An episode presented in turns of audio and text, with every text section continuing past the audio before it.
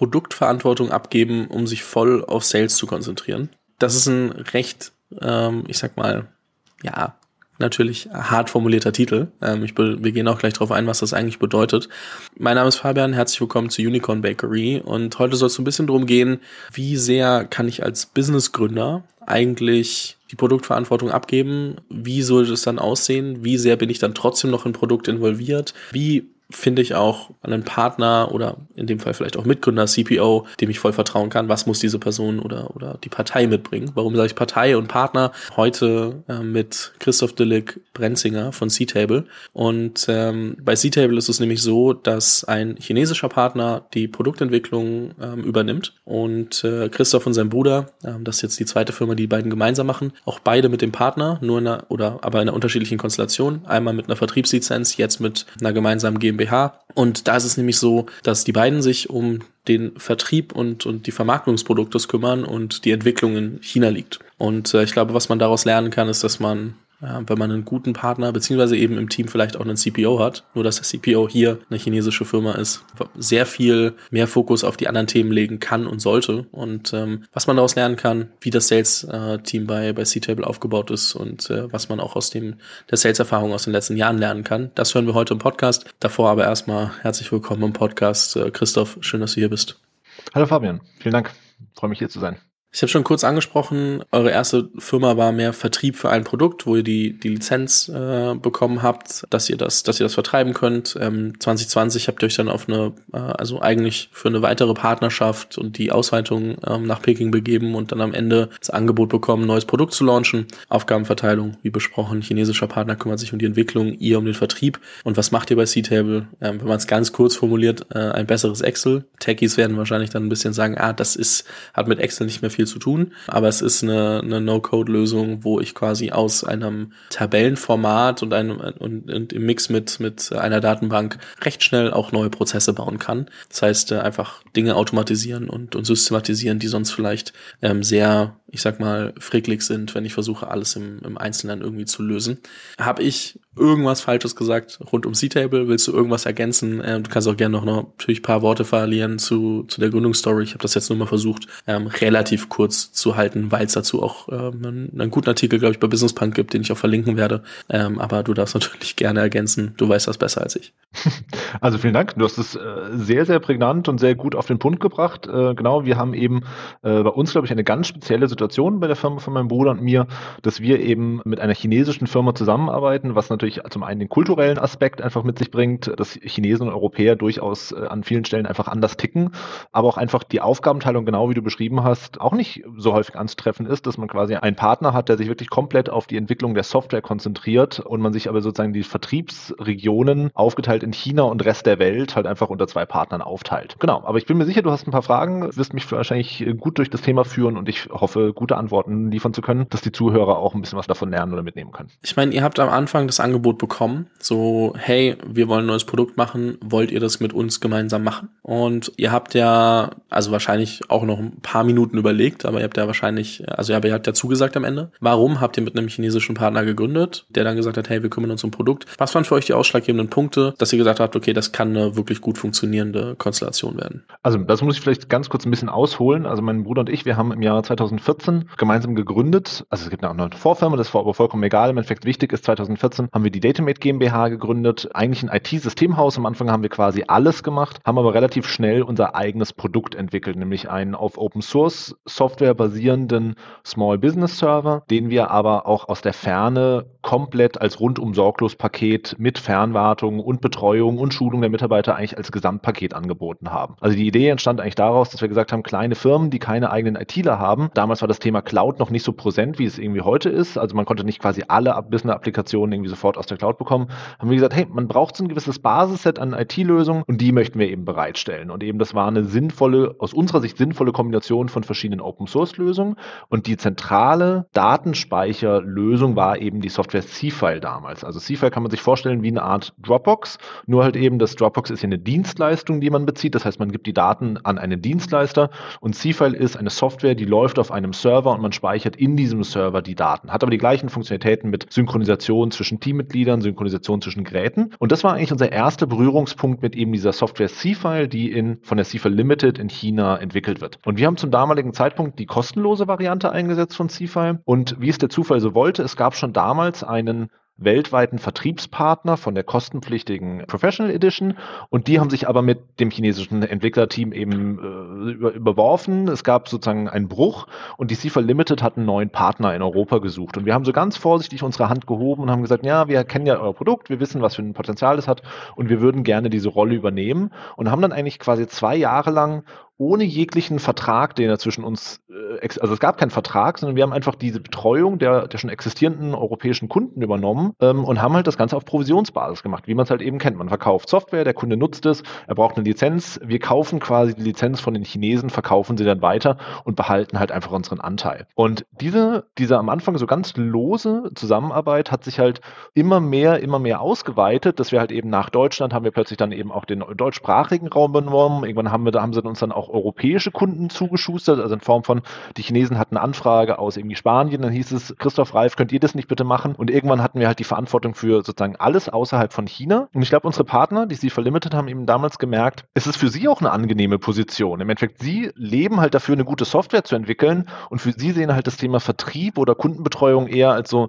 ja notwendiges Übel, was man halt mitmachen muss, aber eigentlich haben sie keine große Lust drauf. Und im Endeffekt, wir hatten natürlich total total Lust drauf, weil auf der einen Seite, wir haben eine coole Lösung, die war fertig entwickelt oder zu dem Zeitpunkt schon extrem weit entwickelt und wir mussten eigentlich quasi nur die Kunden betreuen. So, das heißt also eine ganz, ganz klare Arbeitsaufteilung. Wir waren einfach nur ein Vertriebspartner. Und dann waren wir eben, weil sich diese Zusammenarbeit immer weiter ausweitete, sind wir, haben, waren wir dann auch in China bei unseren Partnern, haben uns quasi drei Tage lang hingesetzt und wollten eigentlich darüber diskutieren, wie können wir unsere Zusammenarbeit intensivieren. Und da kamen die auf uns zu und haben gesagt, hey, wir haben seit einem Jahr eine ganz neue Lösung entwickelt und wir möchten wieder wieder gerne mit euch zusammenarbeiten aus, auf Basis dieser guten Erfahrung, die wir mit C-File gesammelt haben und möchten jetzt eben C-Table mit euch promoten, aber halt eben diesmal nicht als Vertriebsgesellschaft und Entwicklerteam, sondern wirklich als Joint Venture.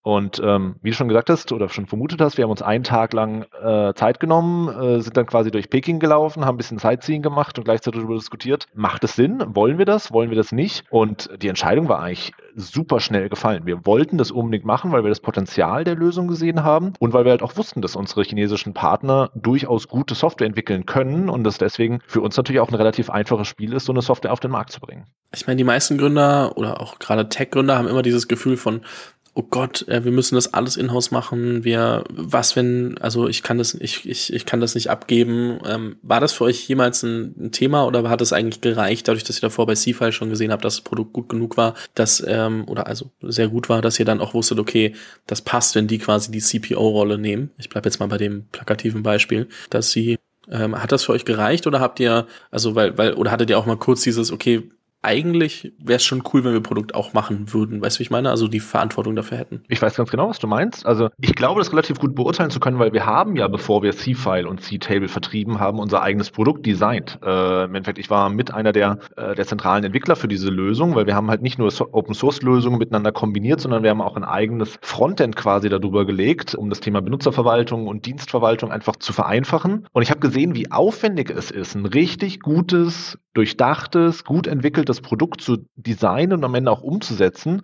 und war ehrlich gesagt in dem Moment heilfroh, äh, als die gesagt haben, wir übernehmen die Entwicklung, wir liefern euch quasi das fertige Produkt und ihr kümmert euch um den Vertrieb. Man muss ganz klar sagen, mein Bruder und ich, wir sind beides keine Informatiker. Ich habe zwar zwei Semester Informatik studiert und bin technisch sehr, sehr interessiert, bin aber gefühlt und im Herzen und in meinem Verhalten ein, ein Kaufmann. Ich bin äh, ehemaliger Unternehmensberater. Ich suche eigentlich immer nach guten Lösungen für unsere Kunden und, und da geht mir das Herz auf. Wenn der Kunde mit einem Problem kommt und unsere Software kann ein Problem des Kunden lösen und ich kann ihm dabei helfen, vielleicht das noch besser in seiner Unterne in seinem Unternehmen zu verankern, dann ist das perfekt für mich. Und ich glaube, als Unternehmer muss man auch an gewissen Stellen einfach entscheiden, was kann ich gut, was kann ich nicht gut. Und man sollte sich nicht komplett rausziehen. Das, da sollte man mich nicht falsch verstehen. Also es ist nicht so, dass wir sagen, liebe, liebe Chinesen, macht, was ihr wollt. Wir nehmen es, wie es kommt.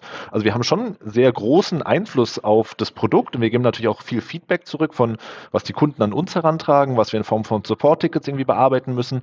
Aber im Großen und Ganzen bin ich heilfroh, dass ich kein 40-köpfiges Entwicklerteam managen muss, sondern nur in Anführungszeichen mein Marketing, Support und kleines Entwicklerteam, was hier in Deutschland sitzt. um das auch nochmal ganz kurz aufzurollen, ich will niemanden dazu motivieren, ähm, dass man, dass man ein Produkt nicht in-house baut. Ich will nur zeigen, dass man das trotzdem relativ gut trennen kann und wenn man eben selbst mehr der Business Founder ist, auch wirklich die Möglichkeit hat zu sagen, okay, ich vertraue meinem CPO und CTO so sehr, dass sie das gut machen. Natürlich gebe ich aus dem Sales ähm, Feedback, was, was funktioniert, was funktioniert nicht, wo sind noch Probleme. Ähm, ich muss, ich wollte das nur einmal wirklich plakativ äh, durchspielen, dass wir da einmal sehen, okay, man kann das im Kopf auch voneinander trennen und äh, muss nicht das Gefühl haben, als, als Gründer alle Hüte aufhaben zu müssen. Das ist, glaube ich, ein sehr, sehr wichtiger Punkt. Aber lass uns mal direkt auf, auf Feedback eingehen. Wie sieht denn euer Feedback Loop aus? Also wie, wie sammelt ihr Feedback und, und was gebt ihr dann weiter? Also wie qualifiziert ihr auch? Ist das relevant genug, um das in die Produktentwicklung weiterzugeben? Weil ihr müsst das ja ein bisschen filtern wahrscheinlich. Genau, also im Endeffekt vielleicht ganz kurz, um, um noch die Hörer abzuholen. Im Endeffekt C-Table gibt es in zwei verschiedenen Versionen. Das ist wichtig für das, was ich gleich sagen werde. C-Table gibt es zum einen als ganz klassische Cloud-Lösung. Das heißt, man geht auf unsere Webseite C-Table.io, registriert sich mit seiner E-Mail-Adresse, startet erstmal mit einer kostenlosen Variante und wenn man dann vielleicht irgendwann mehr Funktionen braucht oder mehr Teammitglieder oder mehr, äh, mehr Input-Daten in das System reinpacken will, dann muss man irgendwann auf eine kostenpflichtige Variante upgraden. Also ganz ganz klassisches Cloud-Geschäft. Wir sind der zentrale Anbieter dieser Softwarelösung und der Kunde gibt seine Daten oder seine, seine zu uns und er kriegt von uns die Dienstleistung. So, und das zweite Geschäftsmodell von C-Table ist, der Kunde kann die Software lizenzieren, er kriegt eine Lizenzdatei und kann sich die Software dort installieren, wo er sie haben will. Das heißt im eigenen Rechenzentrum, bei einem eigenen Dienstleister, auf seinem eigenen Server, auf seiner eigenen Hardware, im Zweifelsfall, was unter seinem Schreibtisch steht. Das ist dem Kunden vollkommen selbst überlassen, er braucht von uns nur eine Lizenzdatei. Und diese beiden Geschäftsmodelle unterscheiden sich natürlich total von seinen Anforderungen, aber auch von dem, wie man damit Geld verdient. Im Endeffekt beim Cloud-Geschäft hat man so ein ganz klassisches Massengeschäft. Im Endeffekt, du willst eigentlich so wenig Support-Tickets wie möglich haben, weil der durchschnittliche Kunde zahlt halt 0 Euro, weil er halt ein Free-User ist und immer free bleibt.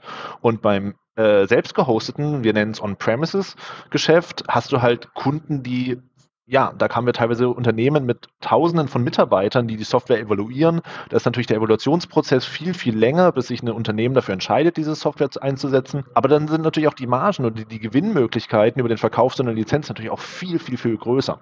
Und es ist, man muss ganz klar sagen, im Endeffekt bei den Cloud-Anforderungen, also die kommen eigentlich hauptsächlich über das Support-Forum rein. Die Leute schreiben, hey, es wäre doch super schön, wenn ihr noch die und die Funktion einbauen würdet.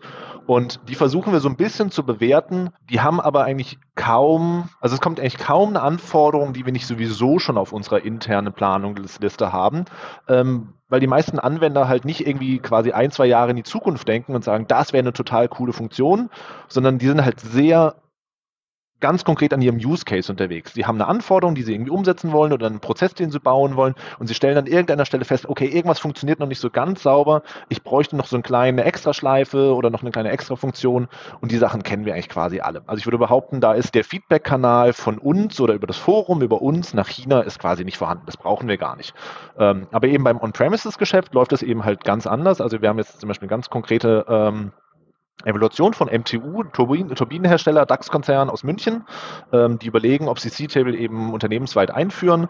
Und ähm, der Projektleiter auf Kundenseite, der testet das mit seinem dreiköpfigen Team halt wirklich hoch und runter. Und der testet natürlich C-Table ganz konkret auf seine Anwendungsfälle, die im Kopf sind. Und da machen wir natürlich auch mit dem Kunden regelmäßige Meetings, wo sie uns zeigen, das wollen wir gerne umsetzen, das funktioniert nicht. Und das qualifizieren wir beziehungsweise versuchen wir strukturiert dann in Form von Feedback an unsere Entwicklungspartner zu geben und zu sagen, hey, wenn wir diesen Kunden gewinnen wollen, dann müssen wir vielleicht noch Funktion A, B, C einbauen, damit der Kunde halt sagt, ja, das ist eine coole Lösung. Es kann aber natürlich auch passieren, dass der Kunde irgendwelche Anforderungen hat, wo wir sagen, das passt überhaupt nicht in das Konzept rein von unserer Software und vielleicht ist einfach die Vorstellung vom Kunden einfach falsch und dann geben wir dieses Feedback nicht weiter. Also soll heißen, wir versuchen mit unserem gesunden Menschenverstand zu filtern, was will der der Kunde, was braucht der Kunde wirklich und was ist auch unserer Software einträglich, weil am Ende entwickeln wir nicht die Individuallösung für MTU und die Individuallösung für Kunde B und dann nochmal wieder eine andere, sondern wir sagen halt eine Software sowohl für die Cloud als auch für die On-Premises-Kunden und wir müssen am Ende irgendwo so ein ja, eine Abwägung treffen, welche Funktionen lohnen sich zu entwickeln und welche lohnen sich nicht zu entwickeln. Eine ganz kurze Einschub. Jetzt habe ich es übrigens doch kurz gehört. Falls ihr euch fragt, was so ganz leicht im Hintergrund rauscht, äh, Christoph nimmt nicht durch eine Mikrowelle auf, sondern es ist halt, äh, in Deutschland wird noch ein bisschen Glasfaser verlegt, äh, dass wir auch mal schnelleres Internet hier haben und konstante Verbindungen. Man hört es manchmal ganz leicht. Lasst euch davon nicht aus der Ruhe bringen. Ähm, nur dass ihr euch denkt, es liegt nicht an, an Christoph oder, oder mir und der Aufnahmequalität. Es liegt daran, dass Deutschland mal versucht hinterherzukommen beim Thema Digitalisierung, dass wir solche Produkte wie C-Table und äh, oder auch diesen Podcast etc. besser produzieren können. So, das äh, einmal als kurzer kurzer Einschub. Ähm, habt ihr äh, also wie, wie ist das denn ähm, Thema, Thema Kultur und Thema auch vielleicht ähm, dadurch auch, also Sprache und dadurch Kultur? Ähm, China unterscheidet sich ja schon sehr stark dann eben von äh, deutscher Kultur. Wie ist das, ähm, wenn man versucht dann mit eben, ist ja eine sehr wichtige Partei für euch, also dann mit, mit dem äh, mit dem anderen Team zu kommunizieren. Worauf muss man achten? Also was sind vielleicht die, die Unterschiede, die einem nicht direkt so bewusst werden, wenn man jetzt sagt, ja, ähm, ich habe da jemanden und äh, mit, mit äh, dem arbeite ich. Ähm, Gibt es da irgendwie irgendwas, wo man deutlich feinfühliger sein muss vielleicht? Hm, gut, also sehr gute Frage. Das Thema interkulturelle Zusammenarbeit ist bei uns definitiv ein großes, ähm, weil einfach die, die kulturellen Unterschiede zwischen Asien und Europa nicht offensichtlich immer sofort ins Gesicht springen, aber es gibt sie definitiv. Und ich glaube, es gibt natürlich gewisse Verhaltensweisen, die immer jeder Unternehmer irgendwie berücksichtigen muss. Das heißt also irgendwie klare, klare, verbindliche Kommunikation. Das heißt, wenn ich irgendwas zusage oder meinem Partner irgendwas verspreche, dann sollte ich das auch halten und nicht hinter ihrem Rücken irgendwie agieren und sonst. Das ist alles die No-Brainer. Ähm, was aber schon bei uns relativ häufig irgendwie zutage tritt, ist die Art und Weise der Kommunikation. Also im Endeffekt, wir Deutschen oder wir Europäer, wir planen gerne. Also das heißen, wir sagen, okay, zum Beispiel jetzt, um bei dem Kunden zu bleiben, MTU, die brauchen eine neue Funktion XYZ. Dann versuchen wir erstmal das Big Picture zu zeigen, nach dem Motto, das ist ihr Prozess, das wollen sie damit umsetzen, das sind daraus abgeleitet die Entwicklungsschritte, die Funktionen, die wir irgendwie benötigen. Das bereiten wir dann irgendwie schön auf mit einer PowerPoint, mit Screenshots und Erklärungen und geben das an unseren chinesischen Partner rüber. Und deren Kommunikationsstil ist halt bei weitem nicht so planerisch, sondern das ist bei denen ist es sehr ich sag mal, innovativ. Also das, was, wo wir Europäer oder Deutschen uns gerne mal in unser Kämmerchen zurückziehen, irgendwie zwei Jahre lang an der perfekten Lösung arbeiten und dann wieder rauskommen und sagen, so, fertig. Und wir stellen irgendwie fest, der Markt hat sich aber leider weiterentwickelt, unser Produkt passt gar nicht mehr.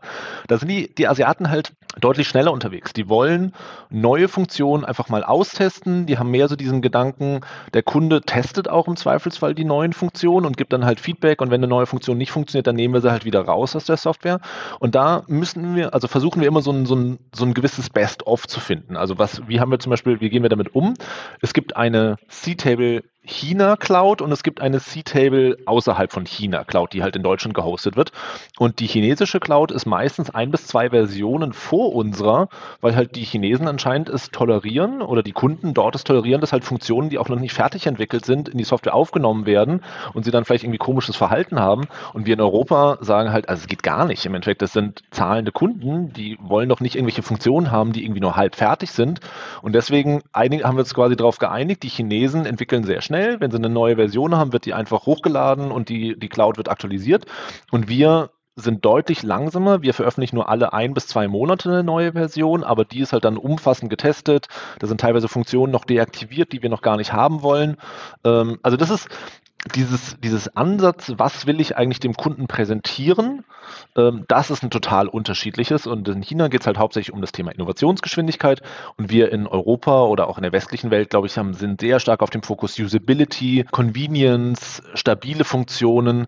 Und da muss man halt wirklich reden, reden, reden. Das ist das Einzige, was am Ende hilft, um diese, diese Unterschiede einfach zu erkennen und dann am Ende auch eine gute Lösung für zu finden. Ja, ist, glaube ich, spannend. Also das muss man, da muss man sich doch mal einen Tick mehr Gedanken machen, wenn man eben mit einem chinesischen Partner arbeitet, als mit vielleicht jemandem, der aus, aus UK kommt oder so. Das ist dann schon nochmal noch mal was anderes. Lass uns mal ein Thema weiterspringen und ähm, uns nochmal so ein bisschen ums Thema Sales kümmern. So am Ende, ihr macht B2B-Sales, du hast angesprochen, unter anderem mit, äh, mit auch DAX-Konzernen äh, Konzernen etc.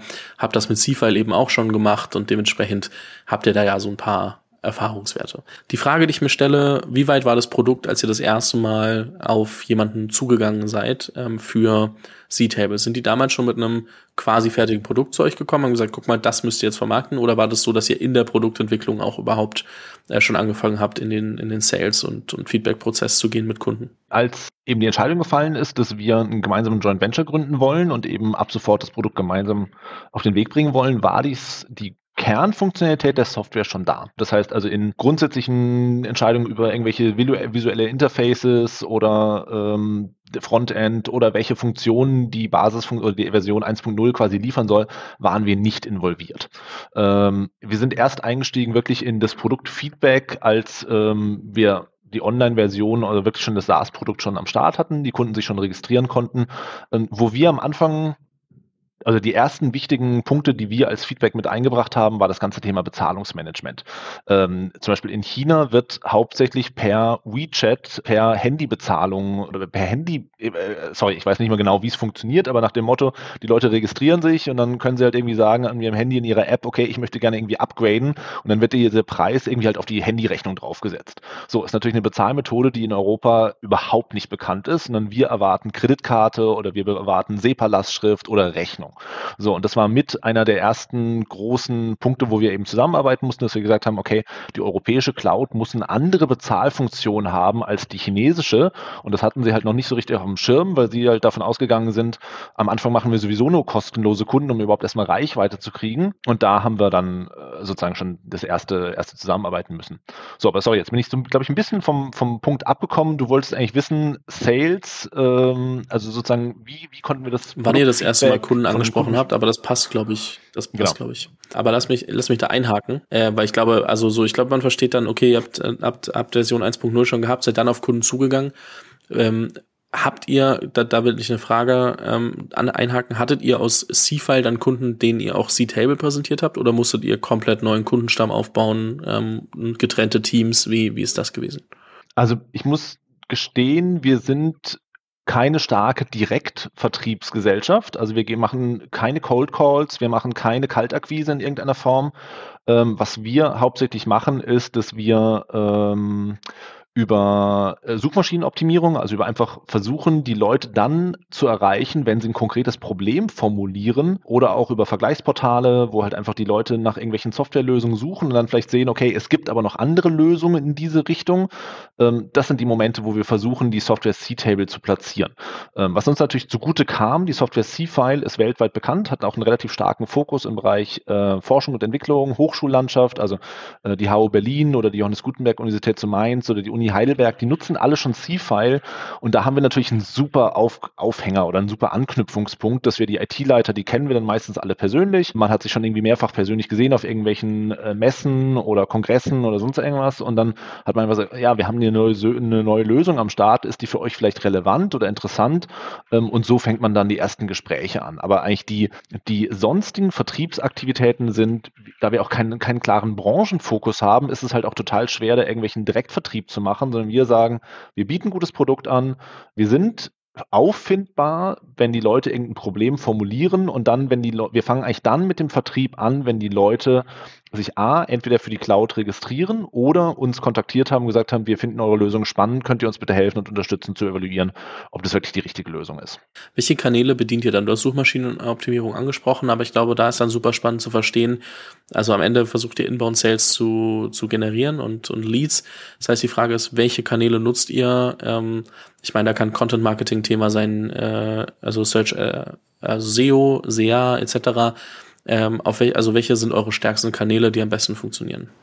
Also Google ist unser bester Freund, kann man ganz offen sagen. Wir haben relativ viel ausprobiert in den letzten anderthalb Jahren. Wir haben ähm, knapp ein Jahr lang über verschiedene Affiliate-Netzwerke, ähm, mit verschiedenen Affiliate-Netzwerken zusammengearbeitet. Das heißt also, die quasi die Netzwerke haben uns mit Partnern in Kontakt gebracht, die Werbung für C-Table auf ihren Webseiten geschaltet haben.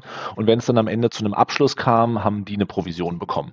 Das große Problem, was an der Stelle einfach auftritt, ist, die Beurteilung, was ist uns eigentlich eine Registrierung wert? Weil ich habe es vorhin ja gesagt, jeder, der sich für die, unser SaaS-Produkt registriert, ist ein kostenloser User.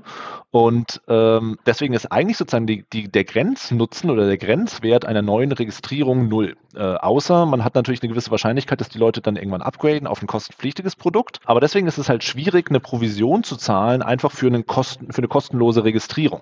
Und ähm, wir haben das trotzdem anderthalb Jahre jetzt quasi gemacht und den Partnern auch eine gewisse Provision Millionen gezahlt, einfach um Reichweite zu äh, generieren, ähm, haben aber festgestellt, dass Affiliate oder unser Produkt auch zu komplex oder zu erklärungsbedürftig ist, um es mit einem 200 mal 200 Pixel Banner auf einer Webseite irgendwie erklären zu können. Das ist äh, ein bisschen zu kurz gesprungen. Die Leute, die sich über Affiliate-Netzwerke bei uns registriert haben, können wir relativ genau tracken und nachvollziehen. Die 90 Prozent von diesen darüber angemeldeten Leuten haben die Software eine Woche getestet, maximal, und danach sich nie wieder eingeloggt, weil wir sie einfach nicht abholen konnten, weil sie einfach, sie hatten wahrscheinlich gehofft, mit C-Table irgendein Problem zu lösen. Dieser Werbebanner, wo einfach nur ein Stichwort meistens draufsteht, äh, hat sozusagen suggeriert, das wäre eine gute Lösung und dann haben sie sich in C-Table eingeloggt und entweder haben sie nicht verstanden, was sie damit machen können oder es hat ihr Problem nicht gelöst.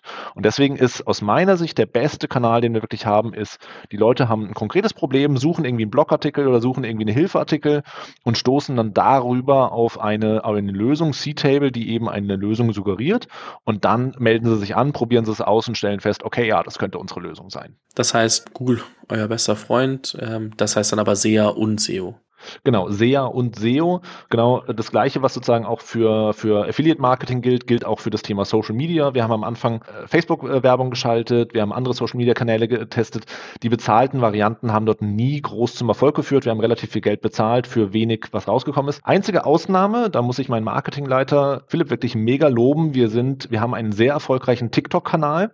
Äh, wir haben mittlerweile über 100.000 Follower auf TikTok. Wir waren zwischenzeitlich irgendwie unter den Top 10 der am schnellst wachsenden TikTok-Kanäle in Deutschland. Aber jetzt nicht, weil wir einen, produktbezogenen TikTok-Kanal haben, sondern weil wir einfach einen sehr spaßigen, lustigen angehauchten TikTok-Kanal haben und eigentlich nie im Hintergrund quasi den Gedanken hatten, wir, wir machen jetzt Hardcore-Selling für irgendwie TikTok, sondern einfach, es ging uns einfach nur um das Thema Reichweitenerzeugung und eigentlich war der Gedanke auch eher darüber, Mitarbeiter zu finden. Ähm, eine unserer größten Herausforderungen ist, neben dem Kundenakquise, ist halt das Thema, gute Mitarbeiter zu finden. Wir als kleine Startups ähm, ja, und da sozusagen, das war das Ziel von eben TikTok und das, der ist total durch die Decke gegangen, was die Followerzahlen angeht. Und mittlerweile ist auch sogar der TikTok-Kanal ein, ein Kanal, der uns jeden Tag äh, ein paar Registrierungen auf die Plattform bringt. Und da die Leute sich an, meistens schon mit der, mit dem, mit der Marke irgendwie ein paar Videos gesehen haben, sich irgendwie identifizieren können, äh, können wir auch sehen, dass diese Leute sich länger mit der Software beschäftigen und deswegen auch wir eine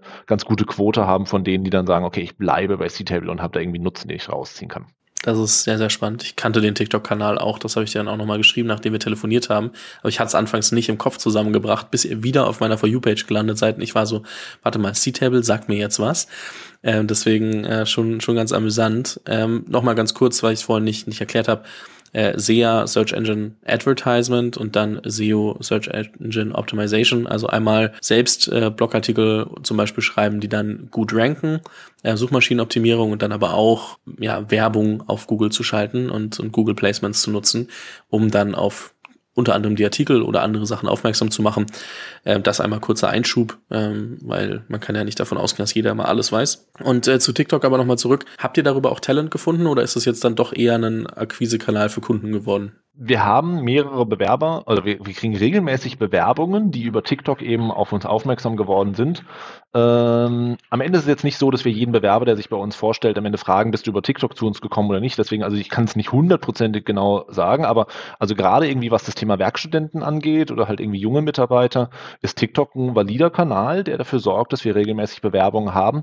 Ähm, ich muss natürlich dazu sagen, wir haben ein relativ spezielles Anforderungsprofil, also das, was wir wirklich am, am allerdringendsten benötigen, ähm, an Mitte, also klar, Marketingleute, sowas haben wir über TikTok alles schon gefunden, das ist super, aber was wir wirklich händeringend suchen, konkret ein bis zwei Stellen, vielleicht ist ja auch ein Zuhörer dabei, der sich da sofort irgendwie angesprochen fühlt, ist, wir suchen jemanden, der technisch sehr stark ist, aber auf der anderen Seite halt eben auch kommunikativ sehr stark ist. Warum ist das für uns so wichtig?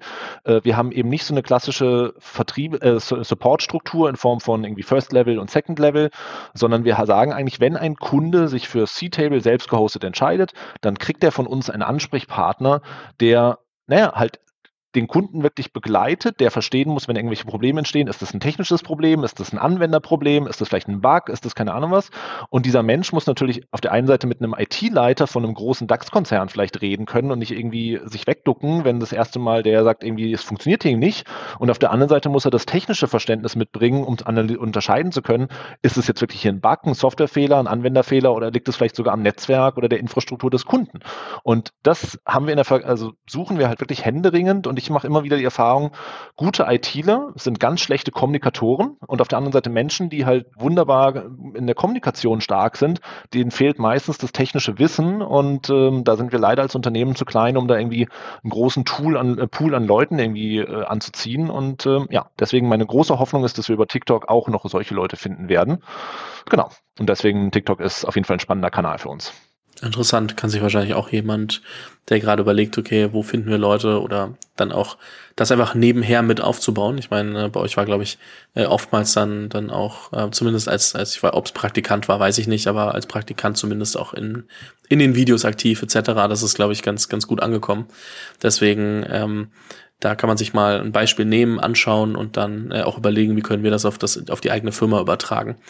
Und äh, ich muss trotzdem nochmal zurückkommen zu dem, zu dem Inbound-Sales-Thema, weil es relativ spannend ist. Also ich lese dann, also ihr schreibt Artikel zu konkreten Problemen, die ich haben könnte, um eben äh, dann auf C-Table aufmerksam zu werden ähm, und zeigt mir, warum das vielleicht auch die, die Lösung oder warum C-Table die Lösung dafür sein kann. Und das heißt, dann habt ihr natürlich sauberes Tracking, sonst könntet ihr nicht sagen, also wer kommt von wo. Das heißt, Affiliate-Netzwerke, also Kunden, die über Affiliate-Netzwerke kommen, äh, performen schlechter als äh, jemand, der über, über SEO kommt und, und einen der Artikel und habt dann das, äh, das ganz normale Free Model und guckt dann, dass ihr das, die Free Version so trotzdem optimiert, dass jemand die die, die Premium-Version kauft, richtig? Also einfach nur mal einmal den Funnel auch aufzuzeigen. Ja, also das ist total spannend, dieses Thema. Da ist auch gerade bei uns ein gewisser Umbruch drin. Ähm, die meisten werden jetzt wahrscheinlich sofort denken, boah, da müsste eine riesen Marketingmaschinerie dahinter stehen mit irgendwie Google Analytics und Tracking ohne Ende. Bei uns ist eigentlich genau das Gegenteil der Fall. Wir haben uns erst vor einem Monat dazu entschieden, Google Analytics äh, den Laufpass zu geben und gar nicht mehr auf unserer Webseite zu tracken. Das Einzige, was wir wirklich aktiv tracken, solange der Kunde noch nicht bei uns registriert ist, ist der Einfliegen, also der Kanal, wo er herkommt. Und da unterscheiden wir eigentlich nur zwischen, kommt er über ein Affiliate-Netzwerk rein, kommt er über eine Social-Media-Plattform wie TikTok oder sonst irgendwas rein, einfach nur indem wir hinten an die URL einfach noch einen Parameter dranhängen, oder kommt er halt ganz normal über Google. Das sind die groben Unterscheidungen, die wir haben. Und in dem Moment, wo der Kunde sich dann registriert, dann machen wir halt sehr viel mit dem Thema E-Mail-Marketing, also automatische E-Mail-Benachrichtigungen oder halt eben so eine Onboarding-Strecke. Und das, von dem Moment an tracken wir natürlich, welche Informationen stellen wir ihm zur Verfügung. Und dieser Kunde, der dann eben in unserem E-Mail-Tool drin ist, bei dem können wir immer sehen, wo kam der ursprünglich her. Und nämlich einfach nur Unterscheidung zwischen TikTok, äh, andere Social-Media-Plattformen, Google oder halt eben Affiliate-Netzwerk. So, und darauf machen wir natürlich dann eine ganz grobe Analyse, eine Bewertung, welcher Kanal führt zu was für Kunden und dann kommt halt eben raus so ein Ergebnis wie von irgendwie 100 angemeldeten Usern, die über ein Affiliate-Netzwerk reinkamen, hat sich nur einer innerhalb von drei Monaten abgegradet von Free zu irgendwas. Also ist sozusagen der Nutzen daraus relativ gering. Und bei anderen Kanälen ist es eben anders. So, das ist die eine Perspektive, also sozusagen wir tracken, wo kommen die Leute her. Das zweite ist, wie holen wir die Leute genauer ab? Also ich habe ein ganz wichtiges Element, ist bei uns einfach die Webseite und wir versuchen über verschiedene verschiedene Möglichkeiten auf unserer Website, die Leute mit dem Produkt in Verbindung zu bringen. Das eine sind wirklich ganz originäre Blogartikel nach dem Motto, ich habe das Problem, ich möchte, keine Ahnung was, ein Urlaubsplanungstool für meine Mitarbeiter ähm, irgendwie aufsetzen, aber mir ist irgendwie so ein Planungstool irgendwie zu teuer, sondern ich möchte den Prozess halt irgendwie schnell und einfach haben und irgendwie Excel ist es nicht und irgendwie Online-Tool ist mir zu teuer, also probiere ich mal C-Table aus. Also Blogartikel, der beschreibt, das ist das Problem, das wäre eine potenzielle Lösung mit C-Table, probier es doch mal aus. Möglichkeit Nummer eins auf unserer Webseite. Möglichkeit Nummer zwei auf unserer Webseite Webseite ist, wir haben einen riesigen Bereich mit sogenannten Templates, also wo wir schon vorgefertigte, fertige Pakete die man einfach in C-Table einfach reinladen kann, also fertige Datenstrukturen reinladen kann, dass man sehen kann, wie wir in C-Table gewisse Probleme lösen würden. Also ein Beispiel ist, worin ich zum Beispiel jetzt die letzten Tage gearbeitet habe, ist eine Fuhrparkverwaltung, Fahrzeugverwaltung. Du hast irgendwie drei, vier Fahrzeuge oder übertragst auf irgendwas anderes. Du hast irgendwas, was du deinen Mitarbeitern ausleihst und du hast halt, kannst sofort sehen auf einen Blick in diesem Vorlagenbereich, so erfasse ich quasi die Assets, die ich irgendwie vermieten will, so sieht irgendwie die Liste der potenziellen Personen aus, die das ausleihen können und ich habe gewisse Tools ähm, oder Möglichkeiten eben zu erfassen, wann wurde es ausgeliehen, wann wurde es zurückgegeben, wie war vielleicht der Kilometerstand, wie war der Zustand etc. Und man sieht anhand dieses Templates sofort, man kriegt eine Vorstellung, wie kann ich C-Table nutzen. Das ist die Möglichkeit Nummer zwei. Und die dritte Variante ist, wir machen, wir versuchen relativ viele YouTube-Videos zu machen, wo ich halt zum Beispiel ein Video produziere. Ich möchte ein Produktfeedback-Tool wie zum Beispiel Kenny.io oder Fider.io irgendwie bauen, aber die sind mir zu teuer die sind mir zu unflexibel, ich möchte das anders machen und dann baue ich wirklich vom Scratch in C-Table eine komplette Applikation mit E-Mail-Benachrichtigungen, mit Automationen, mit internen Checks, internen Prüfungen und versuche halt zu zeigen, wie man sowas bauen könnte, um den Leuten zu zeigen, was man, also um eigentlich die, die Fantasie anzuregen, was man mit C-Table bauen kann. Und so ein Video geht dann auch gerne mal eine Stunde. Ich glaube auch nicht, dass die, die, also ich glaube, viele Leute, die anfangen, das Video zu gucken, werden nach wenigen Minuten wegschalten, aber die Leute, die das wirklich interessiert und die merken, oh, das könnte eine Möglichkeit sein, für die ist natürlich so ein Video total hilfreich, so ein erklärungsbedürftiges Produkt, was so vielseitig einsetzbar ist, halt irgendwie verständlich zu machen. Und das ist deswegen, unsere Website ist halt total wichtig für uns, um den Leuten das Produkt irgendwie näher zu bringen. Das ist, glaube ich, sehr, sehr spannend, wo man halt ähm, sich super viel abschauen kann zum Thema auch Content Marketing, weil auch Templates sind ja Content Marketing, wenn man das jetzt mal zusammenfassen möchte. Und das würde ich äh, jedem ans Herz legen. Das müssen wir in einer anderen Folge nochmal besprechen, äh, weil und auch CRM und E-Mail-Marketing finde ich ein spannendes Thema. Nur wenn wir das jetzt machen, dann äh, sprengen wir den Rahmen. Das finde ich aber ähm, sehr relevante Themen, über die wir, die wir nochmal sprechen können. Was ich glaube, ist, dass wir ein recht gutes Verständnis dafür bekommen haben, warum es Sinn macht, äh, Produkt bis zu, also abzugeben und, und als, also als, als Business Founder aus dem Kopf zu kriegen, dass man sich wirklich fokussieren kann, weil man merkt, es gibt halt einfach genug Themen, auf die man äh, Wert legen kann und muss, auch im, im Business-Bereich. Und äh, da dann eben manches Feedback durchzufunneln und, äh, und zu priorisieren. Und äh, dann meistens äh, hat sich das Produktteam wahrscheinlich auch schon Gedanken gemacht, weil sie eben in der Roadmap deutlich weiterdenken als der Kunde, aber vielleicht findet man dann trotzdem die eine oder andere Erkenntnis, das eine oder andere Problem, wo man noch mal ein bisschen priorisieren kann ähm, und dann dann dann nacharbeiten kann. Und äh, dann eben beim beim Thema Sales bei euch sehr sehr spannend, dass ihr vor allem auf auf Inbound Sales geht und äh, weil ihr ein recht breit gefächertes Produkt habt und dementsprechend viele Informationen zur Verfügung stellt, die dazu führen, dass ähm, am Ende der Kunde über diverse Wege auf euch kommen kann und äh, aber schon, ich sag mal, vorqualifiziert ist, dadurch, dass er sich damit auseinandergesetzt hat. Und nicht so dieses, hey, nutz mal C-Table ähm, und äh, ich registriere mich, verstehe gar nicht, wo oben und unten ist, weil eben so viele Möglichkeiten da sind, das zu machen und ich nicht direkt einen Anwendungscase im Kopf habe und ähm, dann eher bleibe, weil ich über den Content schon darauf aufmerksam geworden bin. Und das glaube ich auch nochmal ganz cool für alle, die normalerweise über äh, bei Sales nur an Outbound Sales denken und sagen, Kaltakquise, ich rufe da an, ähm, einfach nochmal eine, eine gute Perspektive. Deswegen das mal ein kurzer Rundown nochmal, was, was man da zusammenfassen kann. Ich will dich jetzt nicht, nicht abhacken und, und sagen, zack, das war's, aber Hast du noch irgendwas, was du sagst, okay, zu diesen zwei Themen haben wir irgendwas vergessen, was es bei euch noch äh, besonders macht, warum es funktioniert? Nicht, dass wir da jetzt einfach äh, quasi aus den Themen rausgehen und wir haben irgendwie wichtige Parts vergessen. Nö, also äh, ich glaube, es ist alles fein. Äh, also wenn ich vielleicht einen Tipp geben darf an alle Zuhörer ist, probiert einfach die Sachen aus. Weil als Unternehmer also äh, zu glauben, dass sozusagen alle anderen Leute immer schlauer sind und einem schon genau sagen können, wie es zu laufen hat. Am Ende ist Marketing oder auch Vertrieb oder auch Sales äh, in gewisser Weise immer ein gewisses, ein gewisser Teil Glück dabei, aber halt auch Sachen ausprobieren und sich dann nicht in die Tasche lügen nach dem Motto, ja, ich probiere es halt aus und es wird schon der Mega-Knaller werden, weil ich halt einfach so ganz fest daran glaube, sondern wir haben uns intern im Team hier ganz häufig äh, Sachen probieren, Sachen aus, aber wir legen im Vorfeld, bevor wir eigentlich loslegen, legen wir immer fest, was wollen wir eigentlich erreichen, was erhoffen wir zu erreichen und wir legen uns genaue Daten fest, an denen wir prüfen, was haben wir eigentlich tatsächlich erreicht. Und dann gibt es eben, also wir, wir definieren sozusagen die Ziele, die wir erreichen wollen, nicht erst in dem Moment, wo wir es messen, sondern wir definieren eigentlich schon so, okay, wir machen machen jetzt zum Beispiel den neuen Kanal XYZ und in drei Monaten prüfen wir, was haben wir dadurch erreicht. Und wenn wir das und das nicht erreicht haben, dann stoppen wir das Ding. Oder wenn wir irgendwie in der Range liegen, dann probieren wir es vielleicht nochmal ein bisschen zu optimieren. Und wenn wir das erreichen, ist super, aber das ist wichtig halt eben vom Anfang an festzulegen, was man erreichen will, weil sonst passiert halt so das ganz häufige, man misst die Zahlen und dann redet man sie sich schön. Und dann sagt man, ja, aber wenn das und das noch passiert, dann geht es halt voll durch die Decke oder sonst irgendwas.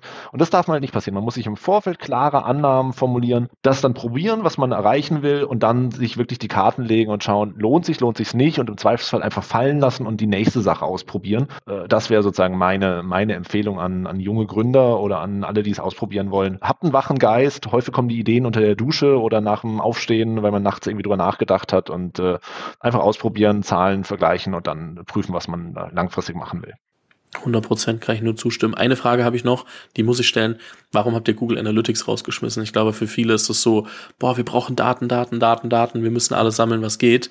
Wie kann man denn da Google Analytics rausschmeißen? Das ist ein sehr vielschichtiges Thema. Also zum einen ist es, dass Google Analytics durchaus in anderen Ländern in Europa schon von den Datenschützern äh, sehr kritisch beäugt wird, in, in, Deutschland auch sowieso, aber es gab jetzt schon in, in Österreich und in Frankreich, glaube ich, offizielle Aussagen, dass eben Google Analytics eigentlich im Businessumfeld nicht mehr verwendet werden darf oder nur unter ganz gewissen Zustimmung. Und das ist aber am Ende nicht, nicht der entscheidende Punkt gewesen, sondern für mich ist dieses, es sind zwei Aspekte. Das eine ist, wenn man bei uns bisher auf die Webseite kam, kam halt immer so ein riesen Cookie-Banner, so nach dem Motto, Achtung, wir tracken dich und wir machen das und das. Und das finde ich ehrlich gesagt total bescheuert. Den wollte ich unbedingt weghaben. Deswegen machen wir, ähm, nutzen wir mittlerweile ein selbst gehostetes Tracking-Tool, Matomo, ähm, was ähnliche Tracking-Funktionalitäten bietet, aber halt eben komplett durch uns gehostet. Ähm, und der zweite Aspekt ist, wir brauchen diese ganzen Datenwust, den Google Analytics erhebt, brauchen wir eigentlich gar nicht. Äh, wir wollen eigentlich nur wissen, wie viele Leute sind täglich auf unserer Webseite und wie viele registrieren sich für irgendwas und woher kommen die. Mehr wollen wir aber eigentlich gar nicht wissen. Und dieser, dieser Marketing, ich erhebe einfach mal alles, was irgendwie notwendig ist oder was ich irgendwie haben will oder was irgendwie geht, äh, bringt dich ja nicht weiter, sondern du musst ja nur irgendwas erheben, was dich am Ende auch irgendwie weiterbringt. Und für uns ist das nur eine Erfolgskontrolle, welche Blogartikel oder welcher Content irgendwie gut funktioniert.